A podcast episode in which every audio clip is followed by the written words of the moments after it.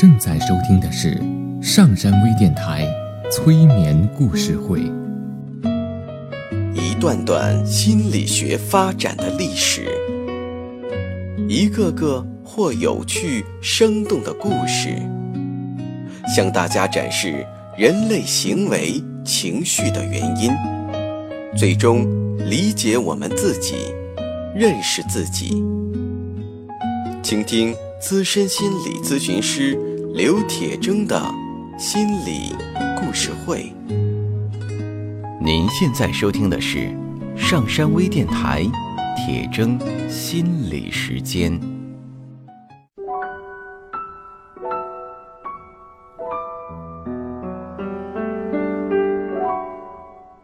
你好，我是铁铮。欢迎你和我一起走进催眠的世界。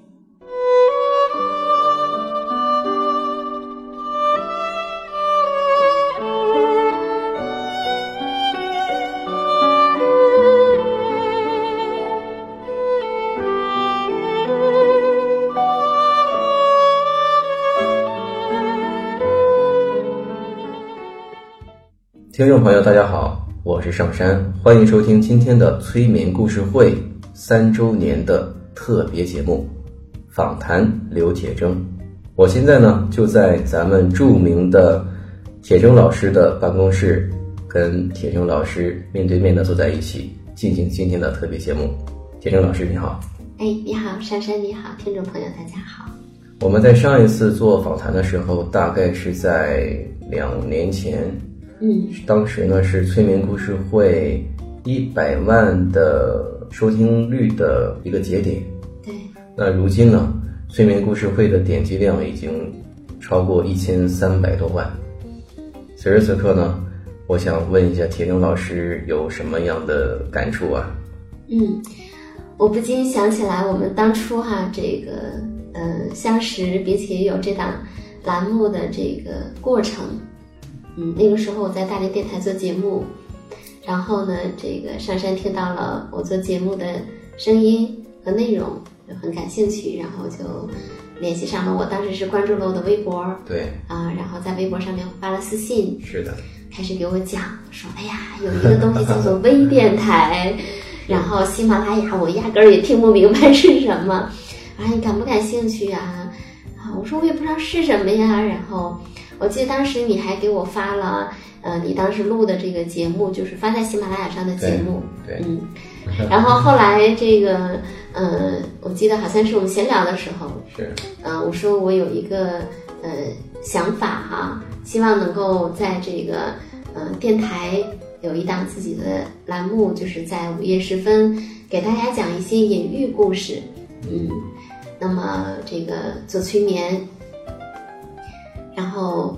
你说我们现在就可以搞啊？我说怎么搞啊？还没跟这个电台要怎么跟电台谈呀？你说我这就有现成的电台呀？是，嗯，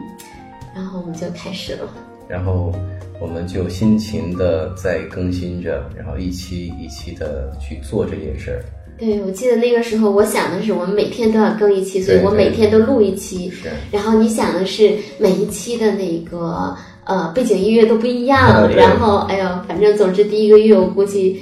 这个把你累坏了。当时也算是我们的一个磨合的一个阶段吧。对。那么当时在做一天一期的时候，对您来说有没有压力？呃，还是有压力的。也有啊。对呀，对呀。那么说到这儿呢，大家很多的听众朋友啊，包括我的很多朋友会问：哎，您那个呃那个老师啊，铁铮啊。刘铁铮老师，他是哪里的播音员呢？嗯，他是哪儿来的呀？他声音那么好听啊！然后我就说，啊，不也有说我声音不好听啊？对，也有说我讲鬼故事的呀。嗯，说啊，这个女的声音好难听呀，啊，说话有鼻音啊。这个是在催眠故事会里面的有一些听众留下来的评论啊，的确有的是喜欢您的声音，有的是不喜欢您的声音。那么作为您来说的话，是否会看到这样的评论，会心情有一点不爽啊？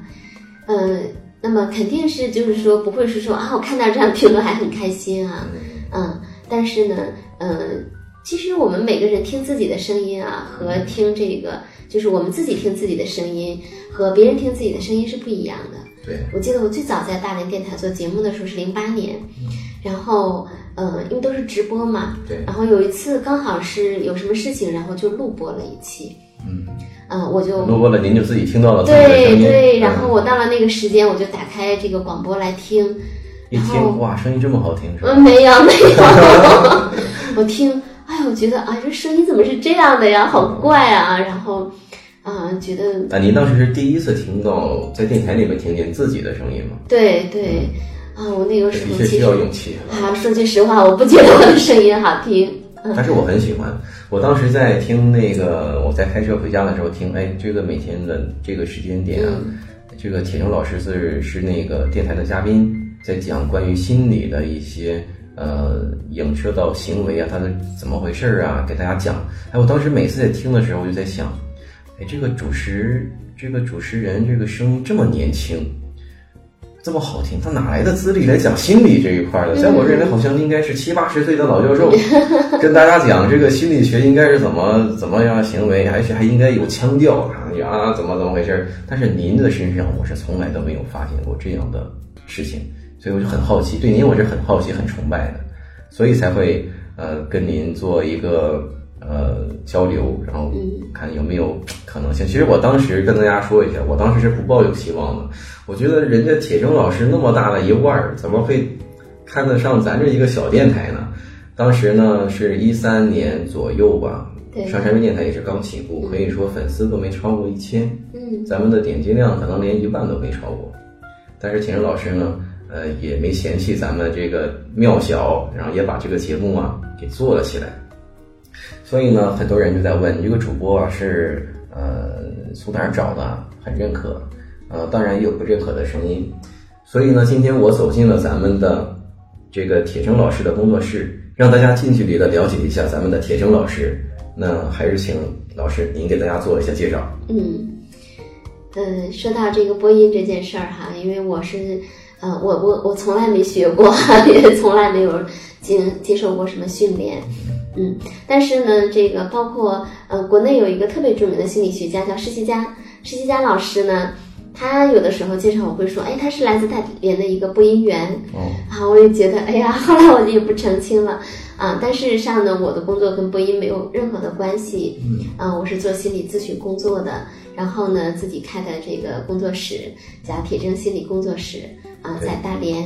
嗯，那么我平时的工作主要是做心理咨询，然后另外一个呢，就是还讲课给，比如说培训学校呀，还有就是呃企事业单位、社区，然后这个大学等等的，那么做这样的一些培训。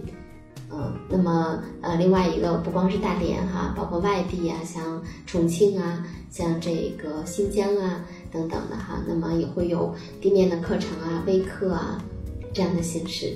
啊，所以我的主业的确是做心理工作的，嗯，咱们的铁铮老师呢，主业就是一个心理咨询师，对，然后也是一个心理学家。对，然后年龄也没有我的声音这么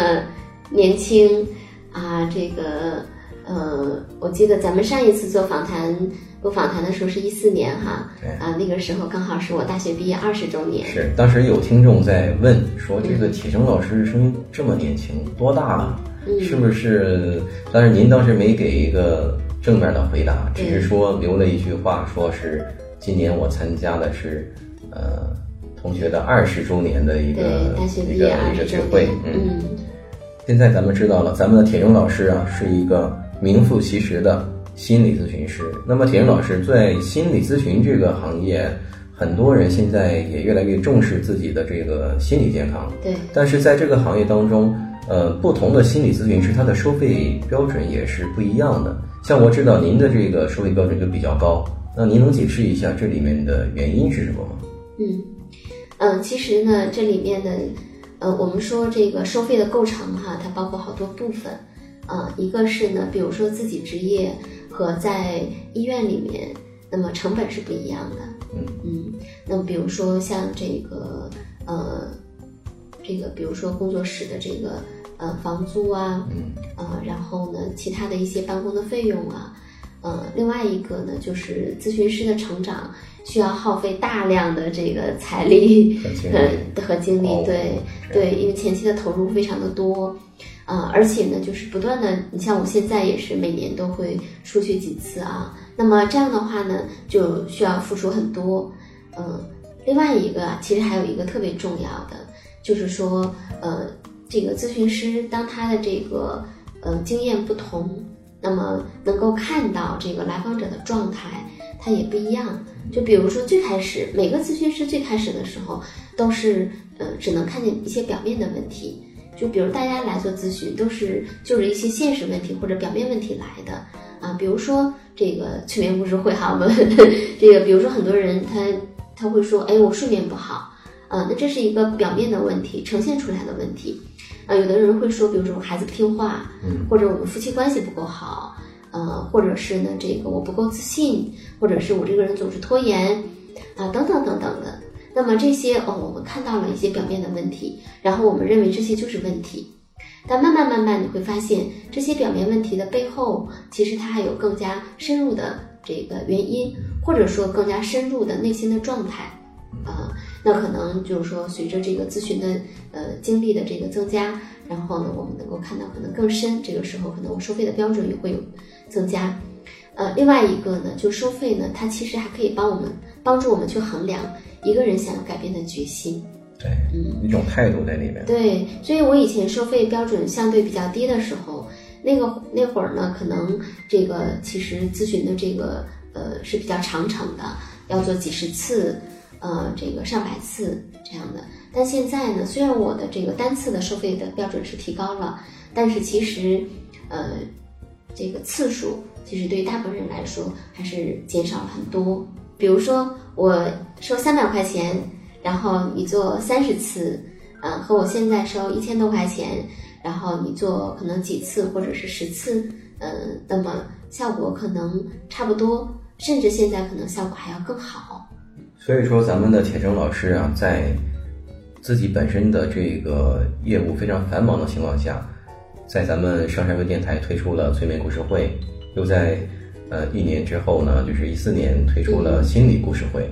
然后又在一六年的今年又推出了铁铮心理时间。嗯，铁铮老师，您这么忙，然后催眠故事会的这个成绩可以说已经是非常傲人的了，可以说是很有成就的一件事情。那么您为什么还要去推出像心理故事会啊、提升心理时间？为什么还要去接着做这些事情？嗯，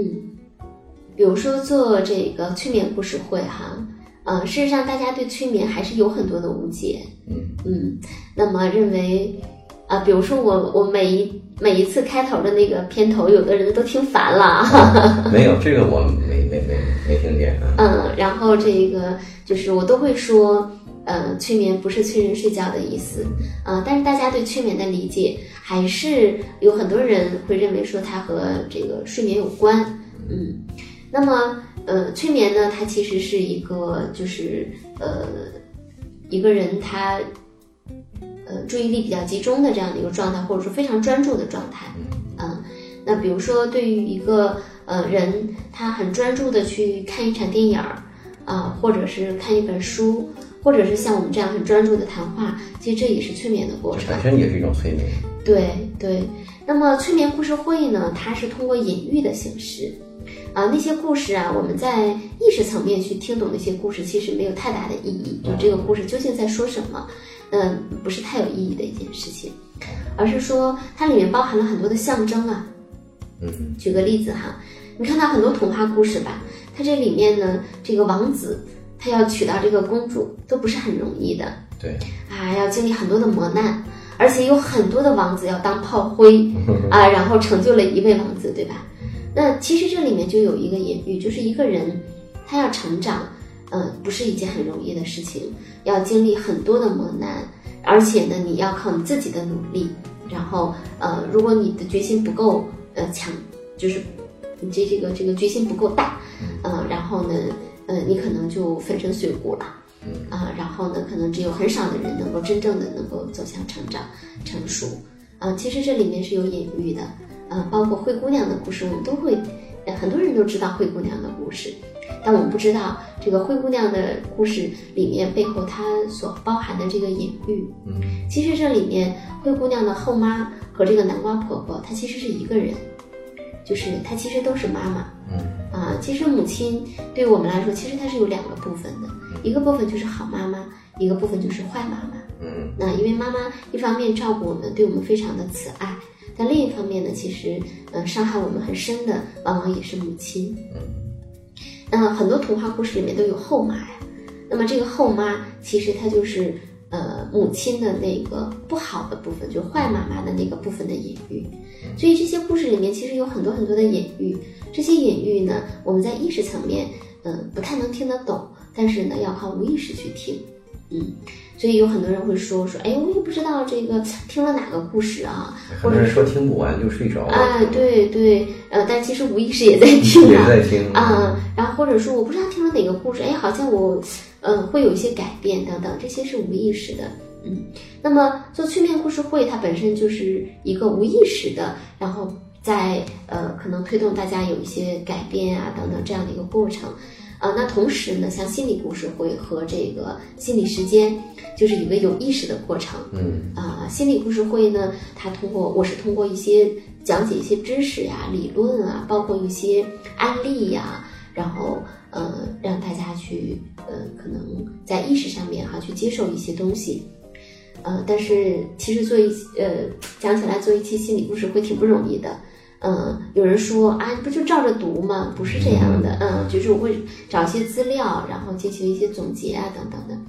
那您做一对后面期心理故事会的内容整理大概需要多长时间？嗯，不一样。有的时候呢，我可能只是找呃找来，哎，我觉得这篇文章蛮好的，然后我把它修改修改，然后呢，然后我来读给大家听。呃，有的呢，比如说我是把一本书啊，哦，把一本书，然后呢厚厚的一本书，我把它拆成了呃几次节目、三次节目、四次节目，然后呢我把它总结出来，然后讲给大家听。然后有的呢，比如说讲一个理论的话，然后我可能会收集一些资料，然后呢进行一番总结。所以，嗯、有的时候，比如说一个节目，我可能要做上，嗯呃至少一周的时间，然后能出来一期的节目。嗯当然，也有的时候可能一两天就可以出来一期，嗯、不太一样。所以后面实在是我，呃，就是的确工作也太忙，然后也就呃更新不下去了哈，也就停下来了。呃，那么像我们今年新推出来的这个体征心理时间，那这个呢，它就不仅仅是一个知识或者是一个理论的东西了，我更希望它能够和我们生活中息息相关的一些状态有所连接。比如说，我们推出来像呃拖延，嗯对吧？像这个关于自信，关于这个呃朋友圈的这个拉票对，啊，然后等等这个，都是跟咱们身边实时相关，正在发生一些事情。对对，所以我希望那哎，大家听了这些节目，然后呢，那么大概的哎，对有一些事情有一些大体上的一些呃了解或者是理解。比如说，我们总认为拖延是一件坏事儿，嗯，但其实拖延是有它很正面的意义的。嗯。啊，比如说我通过拖延，其实是我想完成一个呃成为自我的过程，因为呃我经常说一句话哈，就是一个磨蹭的孩子背后往往有一个急躁的妈，或者有一个控制的家长，啊，所以这个孩子的拖延其实是他希望能够通过这个呃拖延去反抗这种控制，嗯。所以它是有意义的。另外一个，你像拖延，你很焦虑的，对吧？我明天就要办这件事儿了，嗯比如说，我有一天去沈阳讲课，我是在高铁上把课背完的。那那个时候其实蛮焦虑的对啊，包括我去重庆讲课也是啊，我在飞机上还在备课。那么像像这个时候，其实我也呃蛮焦虑的。那这个焦虑焦虑呢，它带来的这种实实在在的体验，其实它对于我们来说，这也是我自我的一部分。嗯、所以呃，拖延对于很多人来说，它也是我们成为自我的一个努力。嗯，所以我也希望通过呃这样的一些栏目，能够让大家去了解，说啊啊，原来这个拖延是怎么回事儿啊啊，大概自信或者说自卑，可能和我们平时理解的不太一样啊，等等的。嗯那个在 咱们催眠故事会呀、这个过千万点击率，然后三周年的这样的一个时刻，在您这么忙的时候呢，又推出了心理故事会，然后今年呢又推出了体验心理时间。以后呢也会不断的跟大家去讲解我们身边的正在发生的、可能发生的，或者是呃一些行为背后的意义。对那可以说给大家带来了很多的福利。那么在这样的一个纪念日吧，铁人老师想对一直支持着您、喜欢着您的这些听众朋友们，嗯，说点什么呢？哎呀，首先真的很感谢哈，这个，嗯、非常感谢上山，然后呢，呃，有这样的一个呃契机哈，然后让我能够跟那么多的，让我的声音啊，呵 呵能够在空中跟那么多人，然后呢，这个建立连接。呃，也有很多朋友通过听我们的节目，然后找到了我的新浪微博，然后我的这个呃微信平台，然后我们会在这上面有一些互动，啊、甚至包括我呃也有一些来访者是通过这个呃上山电台过来的，啊、所以我也很感谢上山帮助我呃跟大家建立这样的一个连接，嗯，另外一个也很感谢哈这个听众。啊，有的听众是从一三年就开始听我们的节目啊，我真的是蛮感动的，嗯。然后呢，这个呃，另外一个呢，就是嗯，我也想说哈，呃，那么催眠故事。催眠故事会不是完全帮助大家睡觉的意思，哎，但是呢，很多人他听了催眠故事以后，会发现睡眠的确就好了，而且很多人发现听不完，呃，根本听不到故事就睡了，呃，其实就是说它有一个放松的作用，嗯，它对于睡眠的确也是会有一些帮助啊。呃，另外一个呢，就是我也希望通过我们的这样的一些呃微博的努力吧，然后让大家更加的去更多的去关注我们的心理，嗯、关注我们的心理健康，然后关注我们和周围环境的这个关系，嗯。嗯，比如说社会吧，嗯、会不断的有一些事情事件冒出来，嗯，呃，不断的有热点，对，那有的人这样说，有的人那样说，我们怎么样能够有自己的一个思考和判断啊？然后呢，我们如何能够去呃更加的自由啊？我们怎么样能够让这个社会变得更好啊？呃，所以我也挺希望我们的这个节目能够为大家、为社会能够尽一份力。谢谢齐阳老师。呃，那么今后咱们就再接再厉，把咱们的这个栏目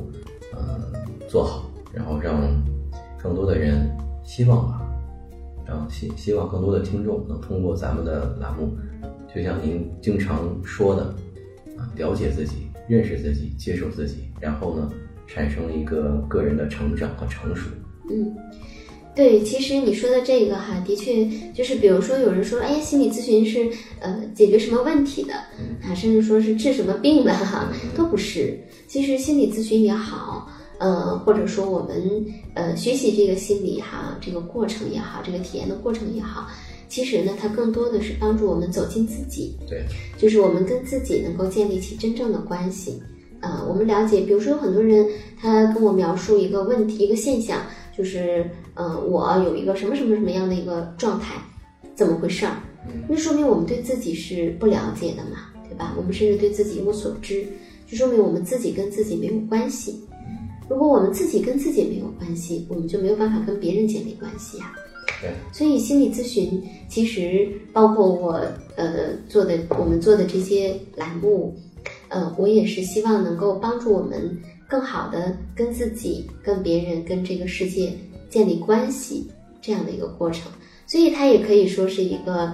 呃自我探索哈这个过程。最近呃刚好这个成立了一个自我探索小组，啊、这个我说招八到十个人，呃晚上十点钟上线啊，然后开始报名。啊，早上九点钟睡一觉醒来，早上九点钟的时候，呃，然后显示就爆满了，啊，那么可以说明就是也有越来越多的人对于探索自己、了解自己是更加感兴趣的。所以说呢，通过我们的栏目呢，会让更多的听众朋友，那些想了解自己啊、认识自己和自己建立关系的那些朋友们，找到一个方向。嗯，再次感谢铁铮老师。嗯，我希望能够做这样的一个桥梁。嗯，好的。那么今天呢，咱们的三周年的这个特别节目就暂时先告一段落。在这里面跟大家说一下铁铮老师的新浪微博艾特心理咨询师刘铁铮。那铁铮老师的微信公众平台呢是“铁铮心理”四个字。我们上山微电台的公众平台是“上山之声”。好了，感谢大家的收听，我们下一次的节目再见。好，谢谢大家，再见。登录微信搜索“上山之声”或 SS Radio，关注上山微电台，让我们一路同行。